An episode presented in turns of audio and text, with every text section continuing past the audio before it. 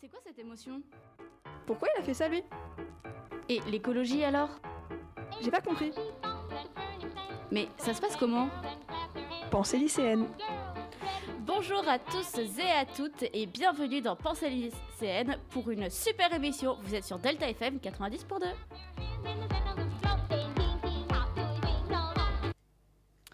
Bonjour mesdames, messieurs et les autres, j'espère que vous allez bien. Ah, et bonjour les filles, j'espère que vous allez bien aussi. Coucou Coucou Euh, alors, vous allez, parler, vous allez nous parler de quoi aujourd'hui? Alors, euh, moi, j'ai parlé des routes de la soie, de les nouvelles routes de la soie, pas les anciennes. Oh, dis donc. Et moi, je me pose des questions comme toujours, et plus précisément des questions existentielles. Hum, c'est très mystérieux tout ça. Super. Bon, je vais vous proposer de commencer sans plus tarder avec la chronique de Claire pour avoir un peu moins de suspense. Flash info. Juste avant de commencer, je voudrais un peu vous parler de ce qui s'est passé hier soir. Qu'est-ce qui s'est passé hier soir? Hier soir, euh, Stromae a fait sa, sa première euh, apparition télé depuis, euh, depuis des années. Première en France parce qu'il en a fait une aux États-Unis. Et c'est grâce à celle qu'il avait fait aux États-Unis qu'il avait lancé son premier titre qui est déjà disque d'or alors qu'il l'a juste lancé sur Il un a- plateau Et télé. qu'il y a un mois à peu près. Exactement. Et que pour l'occasion, Claire avait fait une chronique sur Stromae. Exactement. Et donc, euh, hier soir, il a fait sa première, imp- euh, sa première apparition télé en France, et pas sur n'importe quelle télé, sur TF1 à l'heure du JT. Attention, flash info. Euh, une émission, tout ce qu'il y a de plus normal, à part que ce soit Stromae l'invité. Oui. Euh, ça commence de façon très classique. Euh, petit euh, documentaire, enfin une minute euh, sur Stromae. Après, question-réponse. Et là, avec une question de la journaliste qui le lance, qui fait une transition, il commence à lancer, à se chanter, en regardant la caméra droit dans les yeux et sans la lâcher de toute sa chanson. Alors déjà, ça c'est très fort de chanter une chanson comme ça une première parce qu'on ne la connaissait pas encore. C'est une toute nouvelle chanson de son nouvel album qui nous a dévoilé par là. Euh, mais c'est surtout son jeu d'acteur qui a été incroyable pendant, pendant cette chanson. Mais surtout, son message. Passer une chanson avec un tel message à, la, à cette heure-ci sur un JT euh, public que tout le monde regarde le soir, ça c'est très fort parce que sachez-le, sa chanson euh, parle de, de pensées noires, de pensées suicidaires, de la solitude, etc. Et donc, il, nous a, chanté ça, dévoilé cette chanson au JT de TF1 hier soir, à une heure très très fréquentée, et sans lâcher la caméra des yeux. Ce qui nous a pris tout de suite, c'était très poignant, avec un jeu d'acteur incroyable, une musique, un instrumental toujours exceptionnel, et des paroles qui te prend aux tripes. C'était un vrai coup de maître de Stromae hier soir, un vrai coup de com de ouf, mais c'était surtout euh, extrêmement euh, osé, Mm. osé de Osé. faire ça. Franchement, c'était une première. Hein. Il a fait fort. Bon, voilà. Pour le flash info, c'est fini. Je voulais juste vous parler de ça parce que, à mon avis, vous allez en entendre beaucoup parler dans la semaine parce que ça va faire beaucoup de bruit ce qu'il a fait. C'est incroyable. Et euh, moi, je vous donne rendez-vous la semaine prochaine parce que je vais faire une chronique là-dessus. Et- Donc c'est à moi. Bonjour, chères personnes qui nous écoutent. Comment allez-vous en ce lundi matin? Aujourd'hui, je ne vais pas vous parler de livres. Waouh, c'est dingue, hein, vous avez vu Parce que j'ai eu une de chronique. Youpi Ça m'était pas arrivé depuis longtemps.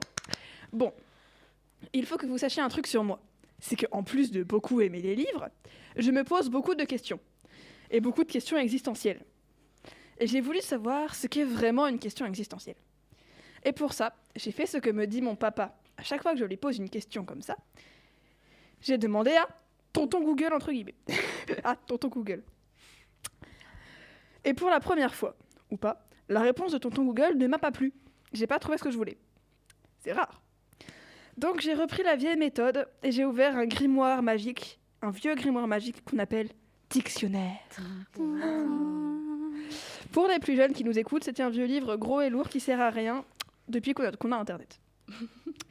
Et donc, dans mon dictionnaire, j'ai trouvé ça. Question, non féminin. Demande qu'on adresse à quelqu'un en vue d'apprendre quelque chose de lui. Existentiel. Adjectif, philo, qui se rapporte à l'existence en tant que réalité vécue. Merci bien. Donc j'ai cherché un peu plus haut à existence. Existence, non féminin. Fait d'exister, la réalité vivante vécue. Je vous accorde, ça reste un peu flou. Essayons de décortiquer tout ça ensemble. Le point commun dans les définitions de existentiel et existence, hormis le radical, c'est la réalité vécue. Donc si on le colle avec la définition de question, on peut dire qu'une question existentielle est une demande, quelque chose que l'on ne sait pas et qui se rapporte, euh, à la réalité, à ce que l'on vit. Bon, c'est toujours pas très clair. Faute de mieux, je vais vous faire ma propre définition de ce que je pense être une question existentielle. Pour moi, c'est une question qui ne mérite pas forcément de réponse. Une question subite qui nous passe par la tête au moment où on vit quelque chose. Exemple, je mange une clémentine et je remarque que les, cor- que les quartiers sont collés les uns aux autres. et et qu'à partir du moment où je les décolle, eh ben, ils peuvent plus se recoller. Pourquoi? Voilà. Il y a forcément une réponse scientifique, mais moi, ce qui m'intéresse, c'est plutôt essayer de, ch- de réfléchir long- longtemps pour trouver, les- pour trouver une solution possible. Ça, je cette question-là, je me l'étais posée quand j'ai fait mon stage de troisième chez ma tante. Donc ça date. Et elle me tarote toujours l'esprit. Alors que je pourrais vraiment faire une recherche Google et trouver la réponse, mais euh, Sinon, tu vas voir Madame Physique-Chimie, Madame Liège, et tu fais Madame Liège. voilà. Mais pour moi, ça c'est pas c'est pas ce qui m'intéresse parce que pour moi, la question existentielle, c'est juste bah, sortir la question de sa tête. Ou sinon, c'est peut-être que les clémentines, c'est comme des post-it. Peut-être. Il y a de la colle. Bah non, parce que les post-it, tu peux les recoller. Bah, au bout d'un moment, c'est usé, du coup, ça colle plus. Tu les, tu les as collés, tu les décolles et après, ça veut plus se C'est juste recoller. qu'il y a des petits fils qui accrochent toutes les parties et du coup, quand tu Oui, les les- détaches, ça les. Oui, c'est les petits fils. Bah oui, tu sais, les petits fils que tu tires parce que c'est il y pas a bon aussi dans la un truc bouche. au milieu, il y a plein de fils et tout, ça relie tout. Oui, c'est ça. Non, mais là, là, oui, ok, il y a ça. Débat va, Léane. Ah oui, parce qu'on a une invitée, enfin, qui n'est plus une invitée vu qu'elle est là à chaque euh, émission, Léane. qui est morte de rire derrière. Euh, mais du coup, moi, ce que, ce que, ce que j'étais pas sur les clémentines, c'est pas. Enfin, je sais qu'il y, a les- il y a les petits fils au milieu, mais moi, ce que je recherche, c'est vraiment la chair. Tu sais, la, la- la chair. Mm. Tu la vois quand tu fais ça doucement, tu la vois se décoller. Doucement. C'est très agréable. Et du coup, bah, je me demande ce que ça fait. Mais bon, je peux finir ma. Enfin, je, Ouais, oui, je vas-y, reprends ma chronique. Ma, ma chronique. Donc voilà. Là. Euh, donc alors, une, une autre question existentielle, c'est tu regardes l'herbe et tu te demandes soudain pourquoi elle est verte. Alors Voilà. ça, je sais. Oui, mais ap- après, c'est à cause des atomes, de la, enfin, des, des- des- des atomes qui la composent. Et de la chlorophylle, accessoirement. Accessoirement, beaucoup. Accessoirement, mais du coup, comme la chlorophylle, tout, tout est atome. Physique, chimie, tout est atome. Je suis atome, tu Tout- es atome, nous est sommes atomes. Nous Ah sommes atomes. En vrai, c'est vrai, nous sommes des atomes. Oui. Bref. euh, Donc voilà, c'est une question que tu taraudes l'esprit, mais t'as pas forcément envie de savoir la réponse non plus. Enfin, c'est. Je sais pas si j'arrive à me faire comprendre, mais Oui, si, si, si. si. voilà, pourquoi le ciel est bleu, pourquoi le mur il est rouge, pourquoi, euh, pourquoi, euh, pourquoi j'ai une montre à mon poignet? Bon, ça c'est pour savoir l'heure, mais euh, pourquoi, enfin, tous ces pourquoi, pour moi, c'est des questions existentielles parce que t'as pas forcément besoin de la réponse, mais juste c'est le questionnement qui t'amène à te à remarquer, à, à remarquer l'existence de certaines choses. C'était juste une souris qui est, qui est- qui est tombée, rien de, rien de grave. Bref. Je pense même que la question, qu'est-ce qu'une question existentielle, est une question existentielle. Mais Ah. du coup, t'as donné une réponse. Oui, mais en même temps, c'est ma propre définition. Mhm. Donc, euh, prenez ce que je dis avec des pincettes. Ce n'est voilà, c'est- ce n'est ni une définition scientifique ni une définition littéraire. C'est ma propre définition à moi. Mhm. Voilà. Donc euh, c'est c'est moi ce que, ce que je pense que c'est. Et du coup, vous les filles, c'est quoi vos questions existentielles? Moi j'en ai plein, souvent avant de dormir, du coup j'arrive pas à dormir. Oui. Bon, Il y en a une, c'est bah, je pense que tout le monde se pose, c'est qu'est-ce qu'il y a après euh, l'espace? Mhm. Genre, Ouais. vraiment, euh, Mais L'infinité de c'est l'espace. impossible euh, de l'imaginer. Alors là, tout de suite. euh, T'en as pas Là, tout de suite, j'en ai pas. Mais euh, Ouais. sinon, j'en ai plein. Ouais, Je te connais je l'avais écrit dans un carnet, moi. Toutes mes questions. Et toi, Léane, est-ce que tu as une idée de question existentielle s'il y a une vie après la mort, est-ce que c'est bien ou pas Ah bah oui, c'est clairement une question existentielle. Même une question philosophique, plus précisément. Ah, Là, c'est- Là, c'est plus philosophique. Là, on est sur un niveau de philosophie. Ouais. Bon, Ok. bah je propose, je finis ma chronique. Merci beaucoup Claire. Et maintenant, c'est parti pour ma chronique. Donc euh, bonjour mesdames, messieurs et les autres. Oui, je vous redis bonjour, j'aime dire bonjour. ok Aujourd'hui, je vais vous parler du bouddhisme et du Dalai Lama.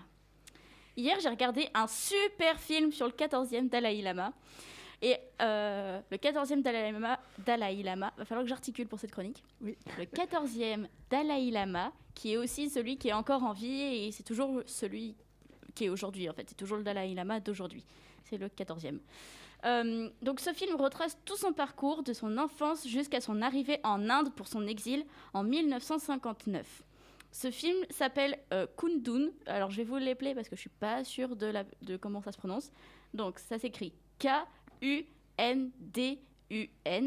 Et je vous le conseille très fortement. C'est super parce qu'on apprend, on en apprend vraiment plein de choses euh, à la fois sur le bouddhisme, euh, sur le 14e Dalai Lama en lui-même, sa vie, mais aussi sur l'histoire du Tibet et de la Chine. Donc c'est vraiment super.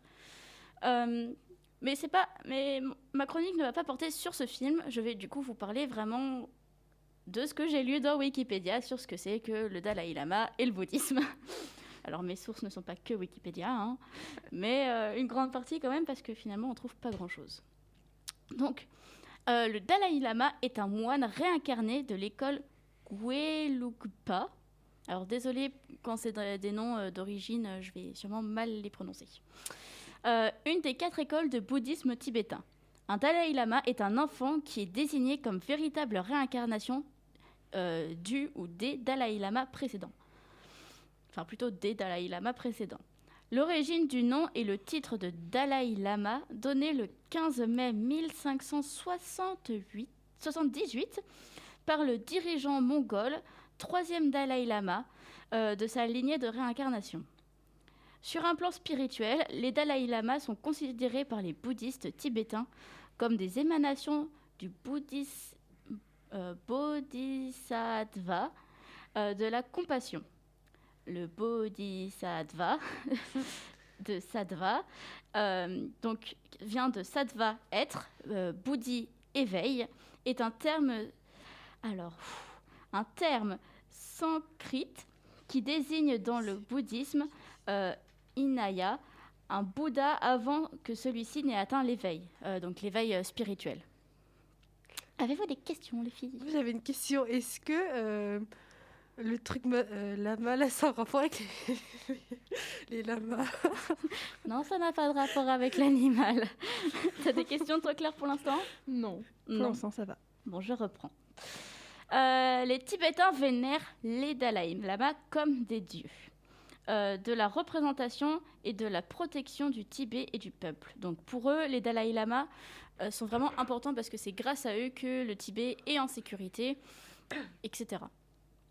Après la mort d'un Dalai Lama, ces moines et maîtres spirituels doivent, dont souvent le Pench Lama, je vous expliquerai ce que c'est plus tard, euh, doivent, après son décès, engager une quête pour rechercher sa réincarnation. Parce que oui, les Dalai Lama, contrairement à des rois, même s'ils gouvernent, euh, ne sont pas Dalai Lama de père en fils. Euh, c'est pas euh, une filiation. C'est comment expliquer? C'est plutôt, en fait, ils vont chercher les réincarnations des Dalai Lama précédents. Euh, donc ils vont mener des recherches dans euh, tout le Tibet, aller voir les enfants. Et euh, s'ils voient qu'un des enfants a des caractéristiques particulières que je vais vous parler juste après, ils disent Ah, t'es le nouveau Dalai Lama. Parce que en fait, euh, les bouddhistes croient en la réincarnation, euh, basée sur le fait que euh, de base, on a plusieurs vies, on n'a pas le choix. C'est-à-dire qu'on va partir, euh, on va commencer notre vie en étant par exemple une plante. Après, on va avoir, je sais pas, deux, trois vies en tant que plante. Après, on va passer animal, quelques vies en tant qu'animal. Et après, passer en homme, avoir quelques vies en tant qu'homme. Et chacune de nos vies en tant qu'homme euh, va nous servir euh, pour, pour à la fin atteindre un éveil et être avoir euh, un peu toutes les qualités et, euh, et être vraiment éveillé spirituellement et avoir un peu tout appris, tout compris. Et en fait, chaque, chacune de nos vies a une mission. Donc, par exemple, si je suis timide dans ma vie, ma mission, ça va être de vaincre cette timidité. Euh, Enfin, plein de choses comme ça.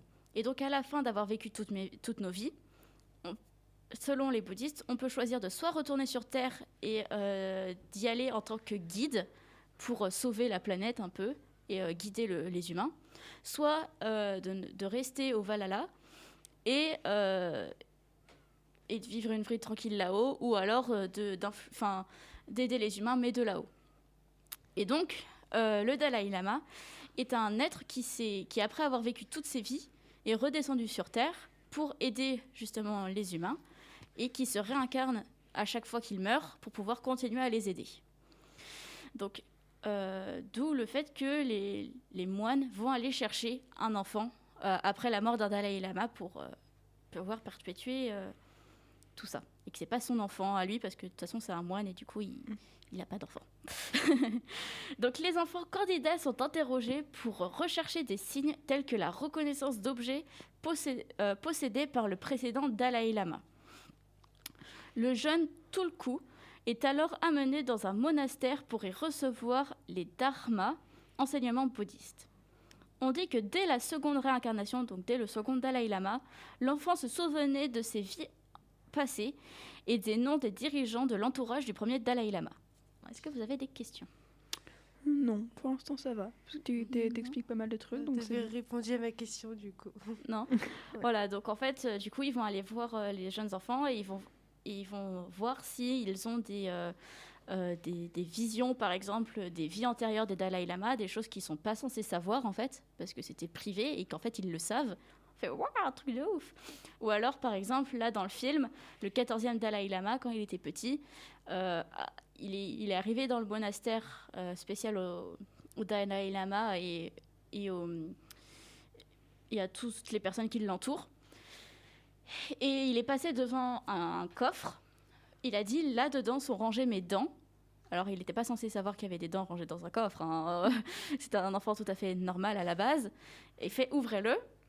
Ils ouvrent et il va, il va dans le coffre. Il cherche un petit euh, morceau de tissu qui était planqué, que vraiment on voyait pas dans le coffre parce que déjà que le coffre il était, euh, il était pas ajouré, on voyait pas dedans. Et en plus le pot de tissu était caché sous plein d'autres objets. Il les sort, il ouvre et là on voit une dentition. Alors c'est un peu glauque, hein. Mm. Mais, et du coup là ils font Oh là là, il a trouvé les dents du 13e Dalai Lama, c'est Mm. le nouveau Dalai Lama. Parce que du coup il n'était pas censé savoir que c'était au 13e Dalai Lama et euh, il n'était pas censé savoir que c'était là. Et lui il disait C'est mes dents, c'est mes anciennes dents de mon ancienne vie. Ah, ok. du coup c'est devenu le 14e Dalai Lama. Euh, donc, euh, le Dalai Lama dirige tant les affaires religieuses que laïques grâce à deux organes principaux du gouvernement, le Conseil religieux et le Conseil des ministres. La politique extérieure a toujours été dirigée par le Dalai Lama ou le régent. Traditionnellement, le Dalai Lama prend ses fonctions et se fait introniser à ses 18 ans. Euh, avant, il se consacre à son apprentissage et à son éveil spirituel. Des questions? Non. Non, euh, euh, Léane a une question. Moi j'ai une question. Euh, c'est quelle religion ça t'as dit? Euh, Le bouddhisme. Et euh, le, le film c'est Kundun du coup et c'est euh, c'est où exactement? Enfin C'est-à-dire, c'est où? c'est Ça euh, se passe où? oui ça se passe où exactement? Genre, c'est- Euh, bah, en fait, ça se passe dans plusieurs endroits parce que euh, l'histoire du Tibet. Enfin, du coup, ça se passe au Tibet. Ah voilà. Ça se passe vraiment au Tibet. Et, après, et le film se termine quand le 14e Dalai Lama part en Inde pour son exil. Voilà. Ok ok. Bah merci du coup c'était ça ma question. Bon, je reprends. Les Dalai Lamas sont d'abord considérés comme les réincarnations successives du premier, comme je l'ai dit juste avant. Donc voici un petit retour sur l'histoire et la généalogie, entre guillemets, des anciens Dalai Lama. Donc bah, après, il y a eu le premier, mais qui n'était pas considéré comme vraiment un Dalai Lama vu que c'était le premier. Euh, le second Dalai Lama définit le système d'identification des Dalai Lama sur la base de vision, système qui se perpétue jusqu'au 14e Dalai Lama, euh, le Dalai Lama actuel. Le troisième euh, se rend en Mongolie où il convertit les Mongols au bouddhisme. Il est aussi le premier à recevoir le 15 mai 1578 le titre de Dalai Lama et son équivalent tibétain de Gyatso euh, sera alors donné à toute sa lignée. Sa lignée entre guillemets. Euh, par exemple, le 14e Dalai Lama s'appelle, alors désolé, je vais écorcher complètement le nom, euh, Tenzin euh, Gyatso, donc Gyatso qui veut dire Dalai Lama en tibétain. Le quatrième crée la lignée des Pench Lama, donc c'est ce que je vous ai dit plus haut que je définirai plus tard, qui est une lignée de réincarnation importante dans l'histoire du Tibet. Euh, abbé du monastère de Tasilumpo, euh, le, le Panchen Lama est le deuxième plus haut chef spirituel du bouddhisme tibétain. Il se situe juste après le Dalai Lama dans ce système hiérarchique. Et il est considéré comme un peu le second du Dalai Lama. Le cinquième, ah, attention, le cinquième, le grand vénéré, le grand cinquième, il est appelé comme ça, hein, le grand cinquième, est proclamé souverain du Tibet. Sous son règne, les Dalai Lama reçoivent le pouvoir temporel sur le Tibet, donc en gros ils deviennent chefs du Tibet. Euh, il devient ainsi, avec les régents, les chefs du gouvernement et les chefs du gouvernement, euh, bah, le gouvernement du Tibet.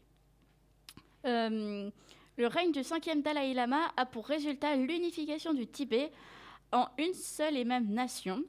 Son pouvoir politique indépendant s'étend à toutes les anciennes provinces tibétaines. Lhasa devient sous son règne la capitale du Tibet et le Potala est construit pour devenir la résidence du Dalai Lama et le siège de son gouvernement. Bon, petit saut dans le temps parce que les autres Dalai Lama n'ont rien fait de spécial. Ils meurent jeunes, ne règnent pas, euh, sont renversés, des choses comme ça. Ah oui, parce qu'ils étaient tous pas, ils n'étaient pas tous très sages. hein. Euh, Il y en a un, par exemple, il a fait tellement n'importe quoi que son premier ministre l'a emmené en Chine pour qu'il se fasse tuer là-bas. Ah. Voilà, et à son retour, le Premier ministre pensait pouvoir euh, mettre l'enfant de son choix sur le trône pour pouvoir en fait le manipuler et régner, enfin que ce Mhm. soit lui qui règne, mais en fait quand il est revenu, ils avaient déjà trouvé euh, la réincarnation du Dalai Lama, du coup bah Trop tard. il était dégoûté. Bon, j'en profite pour euh, faire une énième pause et vous demander si vous avez des questions. Non. Non. Toujours pas. Toujours Ok. Bon, et pour finir, le quatorzième. Oh. Ton, ton, ton. Le quatorzième Dalai Lama est le dernier, celui qui est encore vivant aujourd'hui et qui, entre grosses guillemets, règne encore. Parce que il a abandonné ses fonctions euh, de régent euh, en 2011 et euh, est exilé du Tibet parce que la Chine l'a envahi il y, a, il y a fort, fort longtemps. Du coup, il vit toujours euh, en Inde parce que s'il retourne au Tibet, il se fera Emprisonné. Défoncer de La gueule. Et euh, ça veut dire quoi en fait Intronisé intronisé. C'est quand tu arrives sur le trône. C'est euh, Ah, quand t'es roi et que tu arrives sur le trône, en fait. d'accord. Euh, donc, il est intronisé le 14 novembre 1950, un mois après le début de l'intervention de l'armée chinoise au Tibet. Et euh, il est intronisé à 15 ans, alors que la tradition c'était 18, mais là il n'avait pas le choix vu qu'une guerre était en train de se lancer entre le Tibet et la Chine. Euh, vu que la Chine a envahi le Tibet. Le Tibet, qui connaissait depuis 1912 une indépendance euh, de fait, est marqué. Hein Je comprends pas ma phrase, désolée. Euh, qui, euh, oui, du coup, qui connaît, c'est euh, une indépendance depuis 1912, euh, est marquée par Pékin par le retour du, du Tibet sous l'influence chinoise, du coup.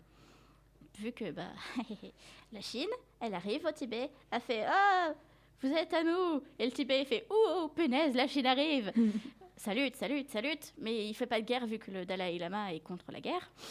ils, ils font des, des, des blablas diplomatiques pour essayer de régler les choses. Ça marche pas et la Chine a fait vous êtes à nous. Et le Tibet fait oups d'accord, on n'a pas le trop le choix là maintenant. Et du coup le Dalai Ma- Lama il court, il court, il court et il va en Inde.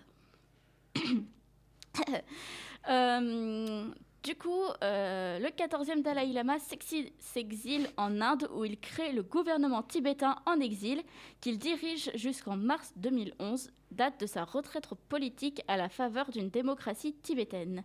Donc le 14e euh, déclare que maintenant les Dalai Lama ne seront plus les souverains du Tibet, mais que ce sera une démocratie. Il est considéré comme le plus haut chef spirituel du bouddhisme tibétain euh, et par la plupart des Tibétains comme une émanation de euh, Chenrezig, qui est le euh, Bodhisattva, blablabla. Euh, il est sans doute le grand bouddhislava le plus vénéré et le plus populaire parmi les bouddhistes du grand véhicule. Des questions? Alors du coup, c'est quoi le grand véhicule? Euh, alors, c'est ce que je vous ai. Ah non, je ne vous l'ai pas expliqué celui-là. Si, je sais plus- euh, le Bodhislava, je vous l'ai expliqué. Oui, mais Euh, vous savez que c'était euh, éveil, euh, grand éveil. Enfin voilà, c'est en gros c'est un des bouddhistes, un des chefs bouddhistes. Il y a avant JC. Oui. et et du coup, en fait, le 14e Dalai Lama est considéré comme sa véritable réincarnation. Mm. Enfin, parce qu'en fait, les autres sont tous Oui. sa réincarnation, mais ils ont quand même un peu de AE. Et là, ça serait vraiment lui. Ou, euh, ou en tout cas, euh, il aurait genre plus de 50% de lui. Enfin voilà. Ok. Bon, euh, voilà, je m'arrête là pour aujourd'hui, mais je pense revenir avec une autre chronique sur le sujet. Alors du coup, pas la semaine prochaine parce que je fais sur Stromae, Oui. mais dans euh, quelques semaines, euh, dans laquelle je vous parlerai de la religion ainsi que de l'histoire du 14e Dalai Lama. Euh, D'ailleurs, je vous conseille fortement d'aller regarder le film qui s'appelle Kundun. Voilà. Enfin, je vous propose de faire une petite pause, euh, musicale. On est de retour sur Pensée lycéenne. Euh, après la pause musicale qui était Nothing Personal des Rocks. Euh, et on reprend tout de suite, sans plus tarder, avec la chronique d'Irène qui sera la dernière chronique. Donc aujourd'hui, c'est ma 20e chronique depuis que j'ai commencé les émissions à la radio. Et Ça compte. eh ouais Bon, il y en a qui n'étaient pas dans cette émission, mais... C'est pas grave. Donc euh, pour cette 20e chronique, je vais vous parler des nouvelles routes de la soie. Car hier après-midi, j'étais en train d'écrire une argumentation en AGGSP sur le soft power, dont je vais vous donner la définition qui est, parce que je pense pas que les gens savent s'ils sont Non. pas en, en. Voilà, Ah, D'ailleurs, je, vends un exemple. peu, je vends un peu ma spé, mais elle est vraiment trop bien. S'il y a des secondes qui nous écoutent euh, et que ça les intéresse, euh, franchement, c'est trop génial. Ouais. Alors que moi, je croyais que la GGSP, c'était euh, juste de l'histoire approfondie, alors que pas du tout. V- Vraiment, c'est pas, pas comme en, en histoire où euh, on va faire un peu d'histoire, un peu de géo, un peu de MC. Là, c'est, on, je sais que c'est compliqué à, à croire, mais on fait tout en même temps. Et du coup, bah, c'est pas du tout ennuyeux, c'est trop bien. Ouais. Bref. Moi, je ne vendrai pas mes spé. Bah, les maths, quoi. La Oh, J'aime bien euh, les maths. La physique. Et l'anglais, ça va. Donc, euh, le soft power, c'est une forme nouvelle forme de puissance qui consiste à obtenir des autres qui veulent la même chose que vous. La séduction, la persuasion deviennent des vecteurs privilégiés. Il est associé à la culture, l'idéologie, les institutions. Tout ce qui, en somme, permet à un État de faire adopter aux autres les choix qui lui conviennent. En cela, le soft power est loin de s'opposer au hard power. Il le complète. Donc, euh, j'espère que cette chronique vous plaira et vous permettra de découvrir la spécialité d'AGSP au lycée, car l'HGGSP, c'est de l'histoire, géographie, géopolitique, sciences politiques, mais vaut mieux l'appeler par son diminutif, car c'est un peu long à dire. Donc, en plus, vous allez savoir euh, ce que c'est les nouvelles routes chinoises, que moi je ne savais pas euh, il y a quelques jours. Donc, depuis 2017, euh, la Chine a lancé euh, le projet des nouvelles routes euh, de soie, qui sera à son apogée en 2048. Donc, le projet aura fini de se construire en 2048 pour les 100 ans de la République populaire de Chine. Donc, les nouvelles routes de la soie, C'est un projet chinois de réseau mondial d'inf- d'infrastructures pour étendre l'influence de la Chine en ouvrant de nouvelles routes avec l'Europe, l'Asie centrale et l'Afrique, avec les lignes ferroviaires, des autoroutes et réseaux maritimes qu'il finance dans de nombreux pays ciblés pour étendre son influence. Elle investit des milliards depuis 2017 et beaucoup de pays lui doivent de l'argent. La Chine avance l'argument que les routes de la soie contribuent à réduire les déséquilibres économiques entre les côtes euh, maritimes et par exemple le centre des pays. Mais j'ai comme l'impression qu'il n'y a pas que ça. En effet, toutes ces infrastructures rapportent beaucoup, beaucoup. Les routes de la soie représentent le tiers de la richesse mondiale et 41% du commerce mondial. Ces routes lui rapportent encore plus d'argent avec de nouvelles débouchés, rassasie les- ses besoins en matières premières, lui permet aussi d'exporter car elle est en surcapacité de production dans certains domaines. Mais la Chine veut aller plus loin. Elle n'a pas seulement un projet de commerce, mais aussi militaire et de pouvoir. Ces routes lui permettent de sécuriser les routes, réduire les vulnérabilités géopolitiques de la Chine, accroître la capacité de projection de sa puissance, et elle pourra définir ses propres règles et standards sur les routes qui lui appartiennent. Mais les pays partenaires à ce projet risquent gros. Ils s'endettent comme au Sri Lanka, qui a dû céder à la Chine le contrôle d'un de ses ports pendant 99 ans, en échange de l'effacement de sa dette trop importante. Cela pourrait causer une spirale de surendettement dans le monde, remplacer la Banque mondiale. Après, ça, c'est des probabilités, c'est pas forcément euh, vrai. Euh, donc, ça pourrait euh, remplacer la Banque mondiale, diviser l'Union européenne, changer les règles de l'OMC, qui est l'Organisation mondiale du commerce. Il pourrait aussi utiliser les infrastructures pour avoir des forces militaires partout dans le monde, comme avec la base navale militaire à Djibouti, qui est un pays de l'Afrique de l'Est. Leur projet manque de transparence. De plus, ils se diversifient avec des projets touristiques, juridiques, policiers. En fait, presque tous les secteurs sont concernés. Pour l'instant, rien n'est sûr, car les routes de la soie sont en constante évolution. Ça fait un peu peur, non? Et euh, je trouve quand même que la Chine est forte en termes de puissance, car elle est quand même en train de constituer juste sous, notre nez une puissance comme on n'a jamais vu avant, euh, qui va lui por- rapporter beaucoup. Donc, est-ce que vous avez des questions? Non. Non, c'était très complet. C'était super. Oui. Cool, j'aurai une bonne note à mon argumentation. ok, voilà. Euh, bah, merci beaucoup les filles pour vos super chroniques. Euh, et oui, c'est déjà bientôt la fin. Oui, je sais, je sais, c'est déjà fini. Mais toutes les bonnes choses ont une fin. Et puis, on revient la semaine prochaine, enfin, si tout va bien, avec trois super chroniques. Enfin, si tout va bien. Mais, en tout cas, ce qui est sûr, c'est que ce sera dans une super émission sur une super radio. Euh, vous êtes sur Delta FM 90.2 et c'était Pensée lycéenne. Au revoir, à la semaine prochaine. Au revoir. Au revoir, pardon. C'est quoi cette émotion? Pourquoi il a fait ça lui? Et l'écologie alors? Mais ça se passe comment? J'ai pas compris. Pensée lycéenne.